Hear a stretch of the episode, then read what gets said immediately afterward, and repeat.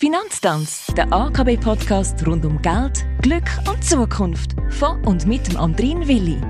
Und der sagt Hallo und willkommen zum Staffelabschluss von unserem Finanztanz. Für mich ist im Zusammenhang mit nachhaltigem Anlegen noch eine relevante Frage offen und die würde ich jetzt ganz gerne noch der Regula Simsa, sie ist Anlagespezialistin und Expertin für nachhaltige Anlagen bei der AKB, stellen. Regula, zeigen nachhaltige Anlagen überhaupt Wirkung? Oder präziser gefragt, was sind nachgewiesene Wirkungen durch nachhaltiges Anlegen? Um diese Frage zu beantworten, muss man wieder auf die Frage vom Anfang zurückkommen.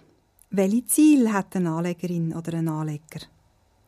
Wenn es zum Beispiel darum geht, durch den Einbezug von nachhaltigen Kriterien Risiken zu minimieren und zusätzliche Chancen in einem Portfolio zu erhöhen, dann kann man heute die Wirkung mit Hilfe von langfristigen Vergleich von nachhaltigen mit nicht nachhaltigen Strategien nachweisen.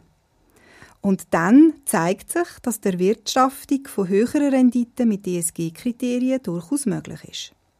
Und auch das Risiko, das heißt, die durchschnittliche Volatilität von nachhaltigen im Vergleich zu nicht nachhaltigen Anlagen von der gleichen Kategorie auch kann geringer ausfallen. Jetzt möchten wir aber auch die sozialen und ökologischen Entwicklungen durchs ähm, nachhaltige Anlegen positiv beeinflussen. Gibt es da dafür einen Nachweis? In der Theorie erhöhen sich ja Kapitalkosten von einem Unternehmen, wenn Anlegerinnen und Anleger Aktien oder Anleihen vom Unternehmen verkaufen. In der Praxis ist es aber schwierig nachzuweisen, dass der Effekt auf das zurückgeht oder auf nachhaltige Überlegungen zurückgeht ähm, und nicht andere Kriterien für die Verkäuferrolle spielen. Aber die Unternehmen und auch die Emittenten haben definitiv angefangen, auf die Investorinnen zu hören und sich entsprechend von diesen Anforderungen bezüglich Nachhaltigkeit auszurichten. Eine Vielzahl von Unternehmen publiziert heute eine Nachhaltigkeitsstrategie und das ist sicherlich auf die gestiegenen Erwartungen der Investorinnen und auch anderer Stakeholder zurückzuführen. Hast du da dafür konkrete Beispiele? ESG-Themen sind an den Aktionärsversammlungen immer prominenter vertreten. Schlagziele hat zum Beispiel 2021 die Wahl von Vertretern von einer NGO für Klimaschutz in der Verwaltungsrat von Exxon gemacht, weil die Aktionärinnen mit der Klimastrategie vom Ölmulti unzufrieden sind.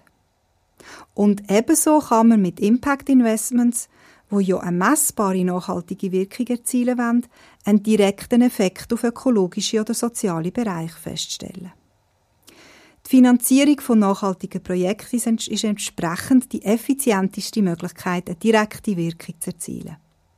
Aber die indirekten Effekte sind, auch wenn die weniger gut messbar sind, nicht zu unterschätzen. Und wegen dem gilt, wie bei so vielem im Bereich der Nachhaltigkeit, etwas machen ist besser als nichts machen. Und eine Vielzahl von kleinen Steinen kann auch grosse ins Rollen bringen. Vielen Dank, Regula Simsa. Eine spannende Saison ist das gewesen. Natürlich haben wir nur einen kleinen Einblick in das Fachgebiet nachhaltiges Anlegen können beleuchten, aber trotzdem gerade genug, um Lust daran zu entwickeln, sich noch profunder mit dem Thema auseinanderzusetzen. Das kann man einerseits auf der AKB Homepage machen, aber klar, als Anleger, als Anlegerin kann man natürlich auch jederzeit seine Kundenberaterin, seinen Kundenberater fragen. Die Regula Simsa und ich, wir bedanken uns fürs Zuhören. Klar, wird da weiter tanzt. Die nächste Saison vom AKB-Podcast, die widmet sich generell am Thema Vermögensverwaltung. Unseren Podcast zu abonnieren lohnt sich also überall dort, wo es Podcasts gibt.